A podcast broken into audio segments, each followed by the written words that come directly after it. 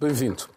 Uma maratona diplomática raramente vista, cimeira extraordinária da NATO, reunião do G7, cimeira europeia. Iniciativas a tentar manter a unidade ocidental face ao desafio de Putin, a sua guerra contra a Ucrânia. E enquanto os ucranianos lutam para resistir às forças russas, a ter de lidar com milhares de mortos e feridos, milhões de deslocados e refugiados, os dirigentes ocidentais definem a forma de continuar a apoiá-los sem ultrapassar linhas vermelhas que levem a um confronto direto entre a Rússia e a NATO que teria proporções devastadoras. Mas um aviso foi dado a Moscou: o uso de armas químicas pode levar a uma resposta ocidental sem que fique definida qual possa ser. Todos procuram também enfrentar as consequências do impacto da guerra, onde inflação, perspectivas de crescimento, carga fiscal, poder de compra tudo está agora em equação. E mais ainda, com Putin a colocar paus na engrenagem das sanções, impondo aos países que as decretaram a compra de gás russo em rublos procura assim forçar o Ocidente a negociar com a Rússia, enfraquecer a sua determinação levá-la a quebrar as sanções.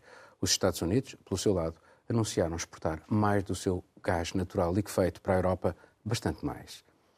É de facto aqui uma equação que, que existe entre os ocidentais, que é parar a guerra sem fazer a guerra. Marcelo. Pois, eh, parar a guerra sem fazer a guerra, esta é a quadratura do círculo, obviamente, nenhum de nós quer uma, uma escalada, uma, uma expansão da guerra, eh, mas é necessário parar o que, está, o que está a acontecer. O que temos visto, o que vimos ontem, sobretudo nas cimeiras de ontem, entre NATO, Conselho Europeu e o G7, é que há um, um consenso de fundo importante.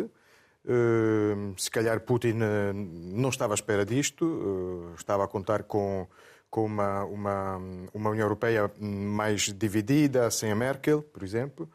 E, e, provavelmente, como esta ação militar estava prevista já há longos anos, eh, estava a contar também com, com uma liderança americana diferente. Porque... Mas, é, mas é preciso impor uh, linhas vermelhas? É que uh, parece que uh, os ocidentais apenas colocaram linhas vermelhas a eles próprios. Ou seja, não intervenção. Não, existe também, dentro deste consenso fundo, depois há também diferenças e nuances, obviamente, importantes. Há países, como os países do leste da Europa, que pedem uma, uma intervenção mais. Eh, ou, ou linhas vermelhas mais, mais claras. Uh, países mais cautelosos sobre, por exemplo, sobre as sanções. Ehm, por exemplo, a Alemanha, Itália também é um país, mesmo no G7, até a França, eh, teve, teve muitas dúvidas sobre, sobre, sobre o embargo energético total, que outros países pedem, mas sabemos que as grandes economias da União Europeia e, sobretudo, a Alemanha e a Itália dependem muito de, de, do, do, petróleo e do gás russo. Mas, mas oh, Marcelo, quer dizer, as sanções só fazem sentido se o outro lado for mais penalizado do que aquele que o decreta. Exatamente, é por isso que eh, o, o, grande problema das sanções é que abre, enfra, podem enfraquecer eh, a médio prazo é importante pensar numa independência, e é o que está de facto a acontecer, uma independência do, do, do, do gás russo. Mas é importante não enfraquecer a, frente interna, porque uma, um empobrecimento rápido também do lado de cá, desta nova cortina de ferro, poderá ser muito perigoso, porque temos o fato da própria França, muito menos dependente que a Alemanha e a Itália, mas com a experiência dos coletes amarelos ainda muito próxima, sabe muito bem os riscos que corremos e, obviamente, a queda desta, desta frente interna da opinião pública europeia eh, é precisamente uma das, das coisas que, que, sobre as quais Putin aposta muito. Há uma série de, de, de, de nuances, como dizia, eh, interessantes. Por exemplo, há uma, uma proposta, da, houve ontem uma proposta da primeira-ministra da Estónia que fala em taxar eh, os, eh, as mais-valias do. Ou, ou seja, eventuais aumentos de preço depois da guerra para Gazprom, para usá-las para um fundo de reconstrução da Ucrânia. Enfim, é, é, é, é sinal de que é, o debate Não há propriamente uma linha já definida. Miguel. Uma linha definida. Bem, eu, eu, quanto às sanções, custa-me acreditar que hum, Moscovo não tenha antecipado o efeito das sanções. Como disse o Marcelo, e eu concordo, esta invasão foi planeada há muito tempo. Uh, nós sabemos que as reservas de divisas e de ouro de do Banco Central Russo aumentaram em 40% nos últimos quatro anos, para qualquer coisa como 600 mil milhões de dólares. Isso é confortável e consegue almofadar um corte total segundo algumas estimativas, durante um ano. E corte total é corte total. O que admira quanto à unidade, eh, ou a tentada unidade da União Europeia e à posição da, da NATO e de Washington, é que, por exemplo, não se chega a um acordo quanto àquilo que se fazer com o fornecimento de gás. Ou seja, a Alemanha continua a receber gás todos os dias, a Europa continua a receber gás todos os dias. Há países que estão a pedir, como, como os países bálticos, o corte de, de, do abastecimento para penalizar os cofres de guerra russos. Eh, a Alemanha diz que não. A Alemanha diz que não e mantém que não porque precisa daquele gás para manter a indústria a funcionar. Miguel, mas é a tal questão que eu coloquei há bocado ao Marcelo, quer dizer, as sanções só fazem sentido se o lado uh, que, que as sofre ficar mais penalizado do que aquele que Sim, as mas, ó, Paulo, como tu dizes, isso é, é, isso é uma... É, é, as repercussões das sanções não são mensuráveis à partida e, muitas, e surgem muitas incógnitas, como, por exemplo, proibir a exportação de produtos de alta tecnologia para a Rússia. Mas a Rússia corta o fornecimento de gás neon e impede a produção dessa mesma tecnologia de uh, um, tecnologia de ponta, os microcondutores, os chips por aí fora, impede essa produção no lado ocidental. Portanto, as sanções uh, acabam sempre por penalizar. Aliás, foi a primeira sanção decretada uh, quando a guerra começou, quando a Rússia começou a sua invasão uh, agressiva, ilegal uh, da Ucrânia e a União Europeia reagiu, reagiu com uma medida que, quantificando, os números que Ursula von der Leyen apresentou, significava uma penalização por família na União Europeia de 600 euros por, por ano. O Estado alemão está a tentar compensar isso. Ainda hoje eh, fiquei a saber que, por exemplo, o abono de família vai ser aumentado de imediato e vai haver um prémio de imediato de 100 euros para compensar os primeiros custos e almofadar os primeiros custos do aumento das faturas Miguel, energéticas. Sem entrar no conflito, o que é que resta aos países ocidentais para tentar contrariar uh, esta, esta invasão e esta guerra escolhida por Vladimir Putin? Bem, olha, nós temos o que resta, nós temos já Karen Pierce, que é a embaixadora do Reino Unido nos Estados Unidos, que numa eh, entrevista a um canal norte-americano de finanças disse que Baltimore, nos Estados Unidos, ia começar a reforçar muito o fornecimento de gás liquefeito à Europa. A Polónia está há muito tempo a preparar-se. O que resta é aquilo que é, que é um pouco o dilema disto tudo. É que enquanto há vozes vozes muito fortes para que se entre num apoio direto por parte da NATO, que, com a exclusão do espaço aéreo, a proibição de Isso é a Terceira Guerra Mundial, Miguel. Pois, claro que é. E ainda bem que a NATO não vai atrás desse discurso. Mas há muitas vozes que, por um lado, acham que, que o Ocidente está a fazer muito pouco, que se predispõem a, a, a missões da NATO dentro da, da, da, Ucrânia, que é que teria o mesmo efeito. Nós tivemos o chefe do governo polaco, Mateusz Morawiecki, e o homem forte da Polónia,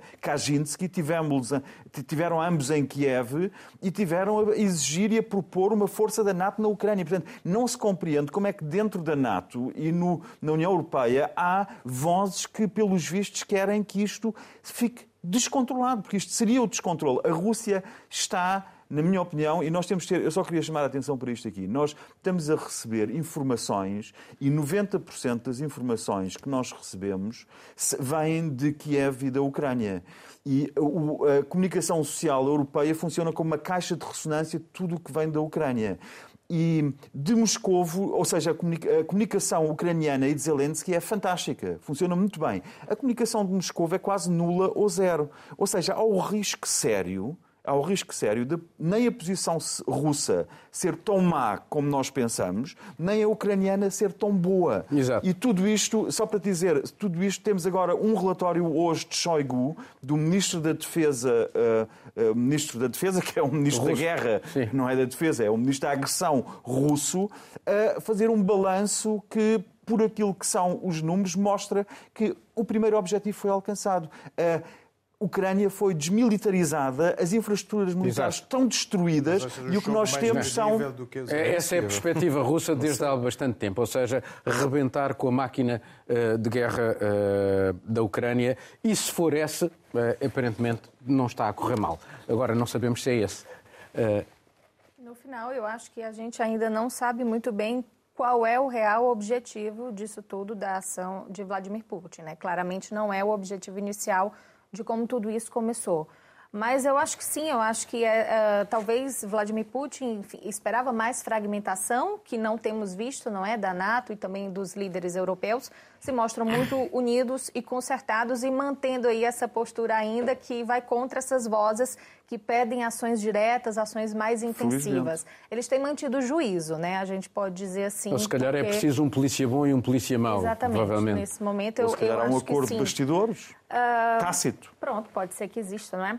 Mas eu, é, eu acho, pegando nisso que, que o Miguel falou agora, essa questão uh, de tudo que nós temos consumido, maioritariamente vir da Ucrânia, eu acho que uma coisa muito importante que aconteceu ao longo desse um mês de conflito foi uma mudança de postura na informação. Eu acho que uh, até mesmo as pessoas que estão lá, inicialmente nós víamos muito o sofrimento, claro que é real, não é? Os apelos por ajuda, a dificuldade, mas eu tenho visto em entrevistas com ucranianos que estão na Ucrânia uma, uma mudança de discurso, uma mudança no sentido de que não vamos nos entregar, a Ucrânia é independente, a Ucrânia é livre, e isso também está no tom dos discursos de, de Zelensky. Agora, Zelensky fala muito mais Ele, em inglês, por mas exemplo. Temos, temos de ter. É, é, é, um dado histórico. Há um agressor e há um agredido. E quando há situações destas, aquilo que nós assistimos ao longo da história é ficam marcas muito profundas. O Vladimir Putin contribuiu muito mais para a identidade nacional ucraniana do que provavelmente pois. anos e anos de, de, posso, de, de outras sim, histórias. Posso dizer também que eu não concordo completamente com esta coisa que maioritariamente ouvimos fontes ucranianas. Eu tenho lido artigos de enviados italianos, ingleses, americanos, portugueses. Acho que acho que é um momento em que os enviados estão a fazer um ótimo trabalho. Portanto, não, não, que... mas quando, quando de bolha à sua volta, fazem um trabalho os enviados... E análises também de quem não está lá. Mas... Quando, eu, quando eu me refiro ao que vem de lá, Marcelo, é falando nisso também, mas eu acho que são pessoas que estão do lado de lá. Eu, são, são menos, nesse momento, os enviados que fazem a transmissão da situação Sim. em Moscou. E aí eu vi esses dias, há Sim, um mas, ou mas, dois mas, dias... mas, temos que ter aqui uma, uma... fazer aí uma ressalva. É que, neste lado, todo o tipo de opinião é possível. Na, uhum. E na Rússia Exato, não é possível. Claro. Olha, Essa vi... é uma diferença abissal. Muitos correspondentes de Moscou, de Moscou saíram depois da, da, da, lei, do decreto que proíbe o uso da palavra guerra. Claro, não, claro. Muitos jornalistas fugiram. Muitos jornalistas fugiram. Os jornalistas russos. Para não falar dos russos que correm Há um ou dois enormes. dias eu vi, eu vi no um jornalista estrangeiro comentando no Twitter, ele fez um, um frame da RT de uma jornalista russa que estava em Mariupol e a legenda da tela era falando que ela estava na República de Donetsk. Isso estava no ar, no, no, canal da RT, no canal russo. Então, um, isso eu acho muito interessante. Mas aí, voltando à tua, à tua pergunta de como ganhar essa guerra sem fazer uma guerra, eu acho que essa questão da informação também, como vem sendo usada agora novamente pelos Estados Unidos, a falar da questão das armas químicas, das armas biológicas.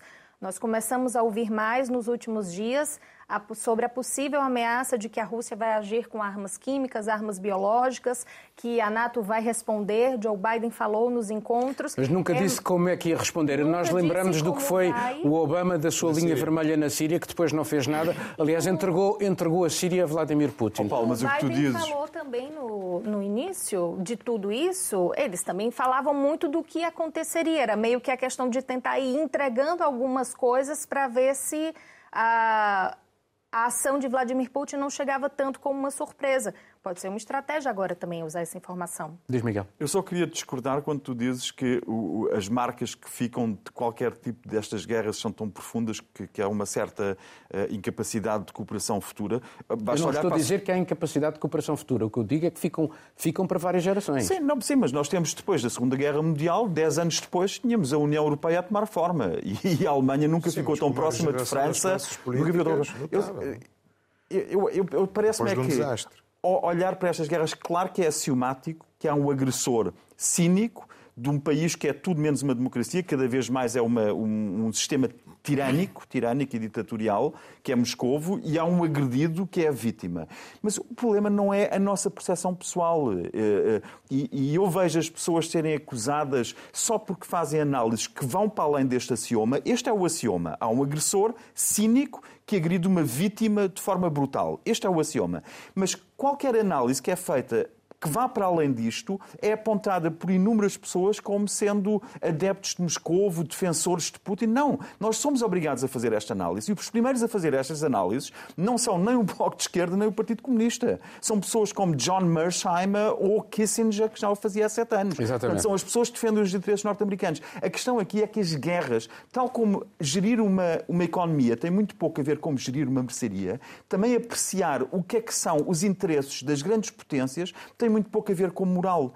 Raras vezes coincide, porque se tivesse a ver com moral, nós andávamos todos indignadíssimos. E eu digo isto e repito: a minha família, desde os meus três avós até ao meu pai, fugiram todos dos russos. O meu pai fugiu duas vezes dos russos da Boémia e depois fugiu da, da ex-RDA. Mas é só para ver aqui, raras vezes a moral coincide com os interesses das potências. Porque senão Daí... nós estávamos todos a apontar os, os, os, dedos aos Estados Unidos, que no Paquistão, no Afeganistão e no Iraque causaram 3 milhões de mortos a guerra contra o terror, sob falsos pretextos. E nós não podemos dissociar uma coisa da outra Com só certeza, Miguel. esta conjuntura Miguel, daí, daí utilizar não Putin não nos leva a lado nenhum. Os crimes americanos para justificar os crimes futuros de Isto não é esta história do whataboutism, parece que as pessoas ficam proibidas de não, olhar Miguel, para Miguel, as nódoas na própria exemplo, roupa. eu, não exemplo, podemos olhar para as nódoas na própria roupa, mas apontamos constantemente as nódoas no avental do não, vizinho mas da frente. É, eu não digo eh, são fio Simplesmente, por exemplo, neste caso,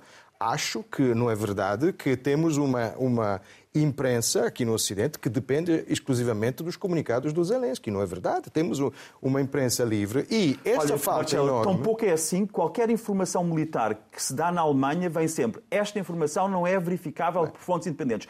Todas que têm. Agora, se tu me dizes o facto que, de algumas que informações o que militares... passa na bolha à volta dos correspondentes, o que eles veem, não, a facto... senhora à janela, a criança a fugir, não, é que isso verdade. é verdade, é. Agora, não há nenhuma informação militar que seja verificável Mas o facto de, de ser dito que não é Quais verificável, é por exemplo... Quais? Não, não, exatamente. Peraí, deixa eu falar, Miguel. Mas, isso, mas o que aparece, quando aparecem fontes ucranianas, na nossa imprensa, é, é, preciso saber ler, aparecem como fontes ucranianas não verificáveis. Por exemplo, existe uma grande eh, dúvida sobre as baixas do exército russo. E é, é, verdade. O que apontam também analistas ocidentais é que são muito altas, eh, superiores às baixas que os Estados Unidos tiveram no Afeganistão e no Iraque ao longo destes anos. Hum, mas sabemos perfeitamente que não são verificáveis. Oh, tu acreditas, até... quer dizer, a Rússia, a não, União eu, Soviética, eu da imprensa, é? morreram 15 mil soldados em 10 anos na guerra do Afeganistão. 15 mil soldados soviéticos em 10 anos de guerra. Sim, tu acreditas o... que em 4 semanas morreram 15 mil na Ucrânia? Fala-se como, como diz, de como diz 9, 12, 13 mil. Não, Miguel, Kiev nos primeiros dias eles, eles próprios Mas assumiram que tinham morrido 500, uh, cerca de 500. E, portanto, isto nos primeiros dias. Depois nunca mais falaram sobre o assunto. Não, mas só para dizer que estas notícias vêm com, com as marcas todas, as, as verificáveis, as não verificáveis. Portanto, não, não há... Parece... Então, os correspondentes, quais são as informações relevantes que nos dão em sobre relação, a guerra? Em relação aos, aos correspondentes, fazem, aos enviados, fazem o trabalho de enviados. Quando Sim. são análises que são feitas em Washington, dizemos que, ah, mas isso em Washington é, uma, é um conhecimento abstrato. Depois temos os enviados, ah, mas o enviado está na bolha. O, o, total faz, é, é, é, disso que também acho que vamos falar. De qualquer das formas, aquilo que nós temos que fazer é tentar analisar isto sem a componente emocional e tentando perceber os dois lados uh, do, emocional... do, conflito. Esse é o nosso dever. Mas Bom, vamos para continuar. A unidade da União Europeia face à agressão russa tornou-se nestes últimos tempos numa exigência absoluta e colocou em segundo plano o debate sobre o Estado de Direito. No entanto, é o Estado de Direito aquele que melhor defende a democracia e os seus atributos: liberdade de expressão, separação de poderes, independência da justiça, eleições livres e justas. Mesmo no Bloco Europeu, há quem confunda a sua vitória eleitoral com a essência da democracia. Hungria e Polónia são disso um claro exemplo. Mas veja-se o caso da Rússia. Quando Putin foi eleito pela primeira vez, em março de 2000, a democracia russa ainda dava passos incipientes. Havia sobressaltos, tensões, mas o processo estava em andamento. Putin mudou-lhe rapidamente o curso. Impôs o seu conceito de verticalidade do poder. Definiu o patriotismo como quadro ideológico. A repressão contra a oposição intensificou-se. Os seus mais sérios críticos foram presos, forçados ao exílio, um ou outro chegou mesmo a ser assassinado. A sociedade civil foi estimulada a ser leal através do recurso a uma imprensa crescentemente amordaçada. O seu sistema judicial é pouco digno desse nome. Fraudes significativas marcaram várias eleições. Mas se quisermos ir até outras paragens, relembremos o risco para a democracia norte-americana quando os partidários de Trump assaltaram o Capitólio. E não foi assim há tanto tempo. O debate sobre o Estado de Direito nunca foi, afinal, tão importante como agora. Aliás, vou começar por ti, que te falaste pouco sobre isto e até do ponto de vista do Brasil, enfim, a importância de, de facto, de definir o Estado de Direito até partindo do exemplo daquilo que é a Rússia. Sim, nós estamos, estamos vendo agora, não é, um, um grande representante do que é agir contra o Estado de Direito, é? sendo aí o pivô de, de toda essa confusão. O teu resumo agora para a introdução do tema está perfeito, né? Como Vladimir Putin construiu esse cenário na Rússia e como influencia cenários mundo afora. A, a gente teve, eu acho que até foi no mesmo dia em que houve a invasão, a Freedom House soltou um relatório que confirmou que nós estamos em 16 anos seguidos agora de enfraquecimento do Estado de Direito e da democracia. Isso no mundo todo. E isso acontece justamente quando? Quando há um, atentados contra a liberdade de imprensa, ou seja, quando os jornalistas são perseguidos, calados, assassinados, quando há perseguição contra migrantes, pessoas migrantes, refugiados, e isso também interfere na questão do, do Estado de Direito, quando há ameaças às instituições da democracia de uma nação. E aí, nesse ponto, agora olhando para o Brasil, por exemplo, nós vamos ter eleições esse ano no Brasil. Tivemos no dia 7 de setembro de 2021, o dia que, em que o Brasil comemora a independência, o presidente a gritar que não ia mais cumprir, acatar nenhuma ordem que viesse uh, da Justiça, não é, do Tribunal Superior Eleitoral do Brasil, a dizer que não vai aceitar nenhum resultado eleitoral que não seja o que confirma a vitória dele e ainda assim colocando em causa até mesmo a forma como ele poderá vir ser eleito, não é? Que, é? que é o que ele vem fazendo nos últimos anos.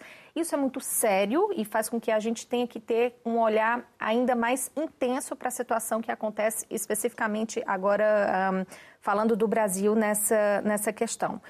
Um, as instituições, quando elas sofrem esse tipo de ameaça, elas precisam ser reforçadas. E aí a gente tem um cenário no Brasil em que existe uma fragilidade nesse momento para a gente tentar entender, será que a nossa democracia tem força suficiente para resistir caso haja algo mais intenso que aconteça? Eu acho muito interessante que a gente esteja falando agora nesse momento, na semana em que Portugal teve a celebração dos mais, do um dia a mais de vida em democracia do que a vida que teve em ditadura. Isso é muito forte, isso é muito significativo. Eu fiquei muito feliz por Portugal, porque eu acho que isso mostra também que foi o Estado de Direito, foi essa construção que fez com que o país chegasse até aqui. Claro, embora não imune às ameaças que nós temos visto nos últimos tempos, não é? Ameaças, ah, crescimento de extrema-direita, não é? Toda essa questão do, do contexto internacional, o parlamento português agora tem uma terceira força política radical, não é? Da extrema-direita radical. Então, acho que é, é muito importante falar sobre isso, olhar para o contexto nacional nesse momento e entender que o que se passa na, na Rússia está capitaneado por uma figura que tem penetração no mundo inteiro a influência da Rússia em diversos resultados eleitorais, a influência da Rússia nas eleições dos Estados Unidos já está mais do que confirmada. O apoio a partidos da extrema-direita europeia. Exato. Acho que ontem ou hoje eu nem tive a chance de ler ainda, mas saiu uma investigação de um consórcio que mostra como que a extrema-direita, não é, Marcelo, está a concordar, porque cita a Itália. A Itália é como que a extrema-direita italiana, francesa, Áustria, se não me engano, Sim, e uma quarta... Também. Alemã, como que essa extrema-direita se apoia é, em Moscou é subsidiada e mantém esse relacionamento, não é? Isso remota já de anos atrás. Então, é, temos visto essa figura no momento capitaneando o cenário mais tenso, não é, global da atualidade e que tem muita força para que esse conflito se arraste e para que todas essas ameaças ao Estado de, de, Direito em diversos países continuem a existir. Miguel, uh, vários uh, líderes uh, de grupos europeus o Renew, os, socialistas, os ambientalistas, vêm pedir à Presidente da Comissão Europeia que não dê as verbas previstas à Polónia por causa da questão do Estado de Direito relacionado com a interferência do governo polaco na justiça. Faz sentido, nesta altura, considerando uh, que estamos na tensão em que estamos relativamente a Moscou? Bem, como tu disseste, e eu subscrevo plenamente, tudo passou para um segundo plano neste momento, face à, à guerra que está em curso na Europa e da qual, repito, a União Europeia não é uma parte beligerante, felizmente. E esperemos que assim continue. Mas tudo, de facto, foi relegado para segundo plano. E não é só a questão da justiça e da separação de poderes na, na Polónia. Nós tivemos, ao mesmo tempo que estavam a entrar refugiados da Ucrânia e muito bem, a ser muito bem recebidos, e ainda bem, eh, na Polónia, estávamos a ter, ehm, na fronteira entre a Polónia e a Bielorrússia, casos repetidos de pushback, ou seja, de refugiados do Médio Oriente encalhados na fronteira entre a Polónia e a Bielorrússia, empurrados com violência por uh, autoridades polacas para dentro da Bielorrússia. Eu subscrevo a ideia de que não se pode um, não se pode apagar tudo o resto que se passa e esquecer os princípios do Estado de Direito, porque há dois países na Europa que estão em guerra, que é gravíssimo. Não, mas não podemos esquecer isso. Eu uh, concordo também contigo quando tu falas na, na, na questão da, da, democracia em Portugal e eu acho que uma das vantagens de Portugal, que fez enormes progressos, é que hum, a maior parte das pessoas que estão a exercer encargos governativos em Portugal e encargos de poder passaram a sua adolescência em ditadura ainda. Portanto, já foi há muito tempo, mas a maior parte deles passaram a sua adolescência em ditadura. E sabem o que é que isso significa. Sabem o que é que significa viver num país que é um país onde um Estado de Direito não funciona de um todo, que era essa a situação que temos em Portugal. Infelizmente, em Bruxelas, não há pessoas que tenham tido essa experiência que os portugueses tiveram e que eu tive ainda. Vivi cá os primeiros 10 anos da minha vida, não foi a adolescência, mas foi até aos 10 anos de idade, vivi uh, naquele regime que foi uma ditadura e acho que todos nós temos isso ainda presente. E estamos muito atentos, por exemplo, quando, e, e congratulo-me com isso, quando vejo pessoas em Portugal perguntarem-se, pessoas que estão em cargos de responsabilidade, perguntarem-se como é que a União Europeia, a Comissão Europeia, se lembrou de proibir, por exemplo, a RT ou a Sputnik como fontes de informação. Obviamente, também para propaganda russa, mas fontes de informação sobre aquilo que está a acontecer, que é aquela perspectiva russa da guerra, nós a ucraniana temos, mas se queremos a perspectiva russa da guerra, não a temos, porque a Comissão Europeia resolveu proibir, e há muitos sinais, não só nestas medidas que não são explicáveis, e temos pessoas que são de, do centro e do centro-direita em Portugal a criticar fortemente estas medidas. E ainda bem, acho que Bruxelas devia ouvir mais os nossos governantes, agora também com o novo governo, lá chegaremos, devia ouvi-los mais e talvez pensar um pouco sobre a sua própria legitimidade sociedade democrática e a forma como está a gerir estas crises de Estado de Direito em vários países da União Europeia. Embora concorde contigo relativamente à RT e à Sputnik, é, mas não deixa de ser curioso porque como aquilo é uma imprensa toda martelada uh, também uh, a favor completamente só de um lado. Bem, nós vimos, vimos a, acho que era presidente da RT no, no famoso comício no estádio de Vladimir Putin. Exatamente. portanto, considerá-los. Eu sei que custa um pouco. E pensar a ideia que vamos a um site aqui no Ocidente e encontramos o site encerrado custa-nos. A mim também fez-me confusão. Só que, atenção, não vamos falar, estamos a dizer que a imprensa aqui é vendida, não vamos falar da Rússia. Sobre, sobre o RT e Sputnik e outros canais, aconselho, limito-me a aconselhar um, uma publicação da Universidade de Stanford que saiu agora, a 28 de fevereiro. Mais um, uma chega. Todos os dias, todos os dias, são encerrados sites na Rússia. Ah, na Rússia nem falamos disso, obviamente. Oh, Paulo, nós não vivemos na Rússia nem na China. Eu, eu não posso Miguel, mudar não... o que se passa na Rússia e na China, mas posso mudar o que se passa na União Europeia. Sim, mas Infelizmente, não... os russos não podem mudar o que se passa na Rússia agora, mas a nossa obrigação, mas, Miguel, enquanto deixa, jornalistas deixa, na Europa, é, é, é só, só, só, só, só, esta, esta referência em lugar, porque eu queria falar do leste da Europa, que é um, um estudo da Universidade de Stanford, eh, que foi publicado a 28 de fevereiro, portanto, foi feito antes da invasão e chama-se Playing Both Sides, que é, uma, é um estudo sobre como os sites americanos, uh, nos Estados Unidos, mas controlados pela Rússia, eh, cobriram o Black Lives Matter, hum, com RT, Sputnik e também outras, Soapbox e outras, alguns a favor e outras contra, utilizando muito bem as técnicas da imprensa livre do Ocidente, mas sabendo que são governadas por Moscou. Mas sobre, sobre o leste da Europa, é verdade o, o que o Miguel disse, e, e, eu acho que temos aqui uma grande ocasião. O, o, que o Miguel diz sobre, diz sobre é evidente diferença de tratamento entre refugiados ucranianos e os outros refugiados que ainda estão ao relento na, na fronteira com a Bielorrússia. Ou aqueles que estão em França, no norte de França, que querem chegar ao Reino Unido, por exemplo. Mas eu acho que esta é uma grande oportunidade, que não sabemos para onde é que nos leva, mas é uma grande oportunidade para obrigar agora também o grupo de Visegrad a reformular a sua política de migração. Nós temos, neste momento, com a crise na Ucrânia, por um lado, eh, uma grande, eh, uma nova importância. Descobrimos a nova, descobrimos aquilo que no fundo já estava, que é a importância eu, estratégica. Eu, também acho que é muito importante. Vamos ter eleições na Hungria daqui a algum tempo. Entre, a 3 de abril, e, e esta questão do Estado de Direito volta a colocar-se com grande cuidado, porque uh, a Hungria tem grandes derivas autocráticas. Exatamente. Um, mas o, o, que estou, o, que eu digo é que, por um lado, estes países ganham uma relevância estratégica uh, determinante, importantíssima. Por outro lado, encontram-se agora numa situação de crise eh, ainda maior do que, a situação de crise que tínhamos em Itália ou em Espanha eh, e que provavelmente vamos ter com, a chegada do bom tempo no, no verão. Ehm, portanto, porque se tornam também uma fronteira de, de, de migração massiva e com números que nunca vimos na Europa desde o final da Segunda Guerra Mundial. E este pode ser um grande momento também para acertar este tipo de contas e, por exemplo, renegociar o, o, o famoso regulamento de Dublin que, que precisa isso, ser isso renegociado. Isso diz respeito aos refugiados, mas, por exemplo, aquela ideia que nos andaram a vender durante muito tempo que o desenvolvimento económico levava à, à, à, abertura política e à, e à democracia. Uh, isso, Infelizmente, uh, isso, daí, essa daí ideia caiu. Daí a importância a de reforçar, reforçar, reforçar aquilo que são as instituições básicas daquilo que é um Estado de sem Direito. Sem dúvida, sem dúvida, sim. Uh... Bom, mais um tema. Desde a invasão, muitos artistas russos foram banidos no Ocidente com exposições e concertos anulados.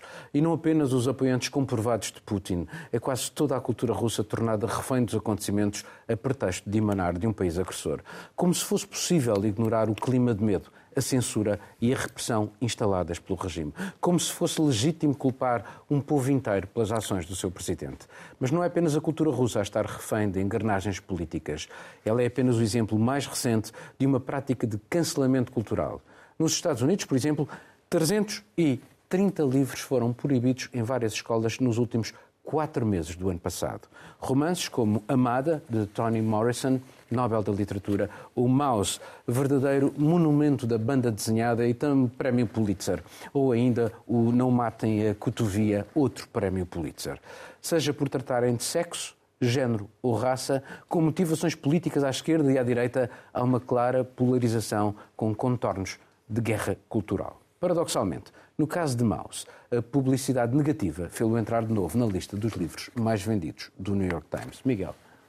É verdade. E se há, um, se há, por exemplo, casos em que ainda se pode compreender uma, uma dúvida, por exemplo, no caso de Anna Netrebko, da cantora de ópera, que celebrou os seus 50 anos no Kremlin uh, com Putin. Poder-se ainda compreender que seja. Agora, nós estamos a falar. E depois temos o, o dirigente um, Valery Gergiev, o dirigente da Orquestra de Munique, que foi forçado pela Câmara Municipal de Munique a distanciar-se expressamente do seu amigo. Quer dizer, está-se a obrigar alguém a, a assinar um, um auto de fé. E, e, e nós entramos em extremos destes que só são possíveis porque tivemos a treinar esta cultura do cancelamento durante muitos anos antes da invasão da Rússia. E por causa da questão emocional que é que falávamos há bocado. E da, por causa da questão emocional, por exemplo, o, o, Festival de Cannes, julgo que é o de Cannes, disse claramente não, nós não vamos cancelar filmes russos nem realizadores russos. É não vamos é fazer eventos oficiais com representantes da Rússia. Agora, não vamos penalizar os realizadores e os atores e por aí fora. E essa atitude de bom senso contrasta imediatamente, como por exemplo, julgo que foi o Fantasporto, corrijam-me se estiver mal, que retirou um filme porque era russo. Retirou o filme, foi a, foi a razão apresentada. E isto aqui, se no caso da Rússia ainda há um envolvimento emocional e temos este tomar de partido pelo lado, é, é uma luta da luz contra a escuridão, eh, enfim, de forma redutora é isso que se passa, mas a análise tem que ir para além disso. Mas eh, muito mais grave parece-me ser quando as pessoas são simplesmente canceladas porque não falam de acordo com os canos mais uh, um daqueles grupo. que são impostos, um um impostos que são de uma tolerância elevada ao extremo, numa sociedade que ainda não conseguiu assegurar os direitos das mulheres uma sociedade que, ainda, que é a nossa sociedade, que ainda não conseguiu assegurar em pleno a eficácia dos direitos das mulheres em inúmeras áreas, mas que vai para subquestões culturais ínfimas e penaliza quem, por exemplo, é contra uma casa de banho para um quarto ou quinto género, que com certeza merece proteção, mas que acaba por atingir muitas vezes o efeito contrário e de tanto quererem ser é, é aquela questão de serem mais papistas que o Papa. Quer dizer, o próprio Papa é um exemplo de tolerância em relação a inúmeras minorias, em relação a inúmeras posições, e nós vemos essa cultura do cancelamento, por exemplo, cancelar ao mínimo um ataque contra o género, mas não vemos, por exemplo, cancelarem padres ou bispos de falarem. Porquê? A, a, cultura da Igreja é claramente misógina. Porque é que eles não são vítimas? Porque é que é uma escritora de livros juvenis, como a escritora do Harry Potter, que é contestada e é alvo de críticas medonhas porque simplesmente disse a sua opinião. Disse que primeiro era preciso assegurar os direitos das mulheres e talvez depois, se fosse para, os outros géneros subsequentes dos vários universos paralelos que existem na nossa sociedade. Carolina. É, no caso russo, eu acho que cai nessa do, apelo emocional também, não é? Tá todo mundo querendo, de certa forma, mostrar que está do lado correto, não é? Então, ah, por isso não vou mais ouvir ou ler ou assistir qualquer coisa é que venha da Rússia. preto e branco, não é? Exatamente, ou é isso ou é aquilo. No Brasil, nós tivemos recentemente, repercutiu demais o caso de um restaurante que tem um famoso estrogonofe, e que anunciou que não ia mais servir esse estrogonofe. e isso foi, assim, um, virou uma coisa totalmente saiu do controle completo, porque muitas pessoas disseram que isso não faz o menor sentido, o que é bom. E aí o restaurante voltou atrás e disse que ia voltar a servir o estrogonofe com a renda revertida para refugiados ucranianos. Desculpa, nos Estados Unidos foi as batatas fritas francesas que mudaram de nome, deixaram de ser French fries. Mudaram então, o nome para é, Freedom bom, Fries. Nós temos visto isso. Mas aí, imagine só, eu me pego pensando, essas pessoas, por exemplo, um filme russo que foi retirado de um festival, é um filme russo que por, por, exemplo, não, não sei nenhum agora, mas ele pode ter uma crítica justamente uh, ao regime russo. E as pessoas começam a cancelar esse produto cultural ou esse agente cultural sem saber que, na verdade, ele também está trazendo essa crítica. Imagina que é uma pessoa que é contra, é um opositor de Putin. Nós temos visto esportistas, nós temos visto artistas se manifestando também contra, contra a guerra, contra Putin. Se essas pessoas estão canceladas lá na Rússia por ele e começam a ser canceladas no mundo, no mundo todo, para onde é que vão agora essas cabeças pensantes? E, de fato, nós te, estamos vindo de muitos anos em que essa cultura do cancelamento foi se intensificando. Uh, com Maus, por exemplo, não é? Ah, o argumento é que Maus tem palavras ofensivas, tem nudez e que isso não pode para as crianças. Mas o que foi o Holocausto? Se não foi também um. Se nós não temos aí também as imagens, as fotos que mostram os judeus nos campos uh, magros morrendo, são cenas muito pesadas, muito difíceis, e isso apenas está retratando lá. Faz parte da Faz história. Parte da vamos, história. vamos apagar a história de repente, não é? É, é, é, é como pegar, Marcelo, é como pegar no Céline, no Céline, que é um grande escritor francês Sim. e era um profundo ninguém... antissemita, mas não deixa de ser um grande escritor. Eu concordo, concordo com isso, mas lamento discordar sobre alguns, algumas coisas, que, mais uma vez, que foram ditas, porque há algumas histórias que também estão mal contadas. E uma delas é a de Valery Gergiev, porque Valery Gergiev estava uh, em Milão, quando se deu a invasão da Ucrânia, a dirigir um, uma ópera de Tchaikovsky que não foi retirada do cartaz das, do Teatro Scala de Milão. Simplesmente o presidente do Conselho de Administração do Scala, ainda antes de Munique, depois teve o mesmo problema em outros teatros onde colaborava. O presidente do, do Conselho de Administração, que também é presidente da Câmara de Milão, chama-se Sala, é um senhor que tem que enfrentar todos os dias a imprensa livre, eleições livres regularmente pediu a Valery Gergiev para tomar uma posição clara. Quem é Valery Gergiev? Valery Gergiev é um senhor que em 2008 dirigiu a orquestra na capital da Ossétia do Sul, conquistada, e dirigiu a orquestra eh, nas ruínas uh, da Síria. De, uh, Olha, e Rod Stewart deu um concerto na África do Sul posso durante contar? o apartheid. Deixa, deixa eu terminar, Miguel. Um Miguel, posso falar? Miguel, Miguel, posso deixa falar? eu terminar. Valery Gergiev era o candidato ideal. Miguel, se, não se se pode, Putin, eu acho que não se pode justificar um se erro com Putin outro erro. tivesse conquistado Kiev em três dias, era o candidato ideal para dirigir a orquestra em Kiev conquistada. O presidente da Câmara de Milão disse: eh, Meu amigo, temos que, você tem que nos explicar de que lado é que está e não, se, não explicou. Até porque o próprio teatro pode organi querer organizar no dia seguinte com Tchaikovsky, que e não, foi tinha cancelado. que explicar, quanto a mim. Uh, bom, mas afastou-se, lamento. Porque ele é um Outro- dirigente musical, outro- não é um politólogo, não, tu é, não- não, é um mas eu- governante. mas eu não te- deixa-me mas deixa eu não te aperto de a uma mão coisa. aqui hoje e ele daqui a não é dois dias pago, estás a conduzir. Ele não é pago por causa das suas opiniões. Ele é pago porque é um bom maestro. Eu não vou. Eu, eu, se eu preciso, como teatro, se como uh, Conselho de Administração de um teatro, eu decido que no dia seguinte, com Tchaikovsky em cartão, eu quero fazer uma angariação de fundos. Posso, ah, tenho que avisar o meu mestre, não é? Que ainda por cima é amigo pessoal de Putin. Eu também não quero que tome no dia seguinte um cappuccino com Novichok. Se, eu estou a organizar, se eu quero organizar, se eu quero que o teatro tome. Então, falamos sempre de- do, do envolvimento da cultura e agora, de repente, não há Deixa-me dar-te outro exemplo também com um maestro. Houve um maestro de uma, de uma cidade francesa que era também um grande mestre em Moscovo eh, deixa-me- e que vive em Londres. E, e- e- e- nessa, em Toulouse disseram-lhe que ele tinha que também tomar uma posição. E ele, o- o- a posição que tomou, ele nunca foi a favor da, da- da invasão, nunca foi a favor do, do- de Vladimir Putin. Sabes o que é que ele fez? Demitiu-se dos dois sítios. É o é o resultado triste de- para alguns deles, é triste, mas é. Atenção. São eu danos sou, eu colaterais. sou, para eu ti, sou, não? nós aqui. São danos nós- colaterais, Marcelo. São danos colaterais, sim, É? são danos colaterais. Isso é uma visão cínica. Não, desculpe, não, não é uma visão cínica. Nem Eu sequer é uma visão teatro, cultural eu no de- Não, a guerra é cínica, é mais do que cínica. Não, não, mas eu sou. Mas eu, eu, sou- eu fui o único aqui, eu fui o único aqui que se manifestou contra a ideia de obrigar os jogadores de futebol no passado mundial a se ajoelharem por causa de um assassinato em Minneapolis. Agora, o, presidente, o, o maestro amigo de Putin, o homem que poderia Desculpa, mas não é dirigir verdade. uma não orquestra em Kiev, Eu não disse que ninguém, desculpa, mas eu nesse Ok, programa não estava. não sei, não me Marcelo. lembro. Ok, Não, mas mas eu não aqui. E, e uma grande parte, é verdade, peço desculpa, mas uma grande parte da, da opinião pública que agora fica escandalizada com o Gergiev, por, por causa de um, de um- de um presidente de Câmara que tem que dizer, meu amigo, eh, preciso de saber de que lado é que está, porque não é uma pessoa que vem de. de- de- eh, aliás, diga-se de passagem, é um senhor.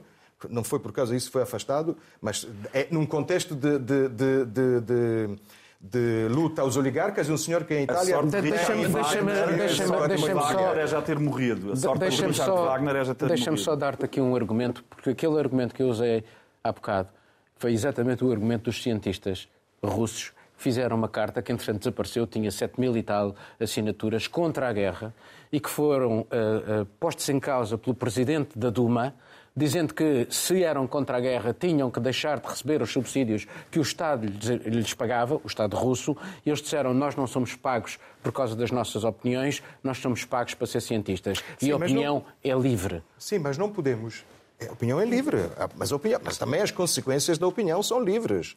Eh, O presidente da Câmara de Milão e presidente do teatro também é livre de dizer, meu amigo, mesmo cumprindo todas as, ah, ah, as condições do contrato, quando se rescinde um contrato, se cumpre- mas- as, as- repercussões de uma opinião livre também são livres. Ou seja, nós não podemos, eh, um dia, nos dias ímpares, dizer que gostamos da, da arte e da cultura comprometida politicamente, e depois, no dia seguinte, quando é preciso tomar um compromisso depois, assumir um compromisso depois de uma invasão, dizer, ah, não, mas a arte, a beleza está acima de tudo. Não está acima de tudo. Eu não acho. Isso é para mim um discurso de ópera bufa, desculpa.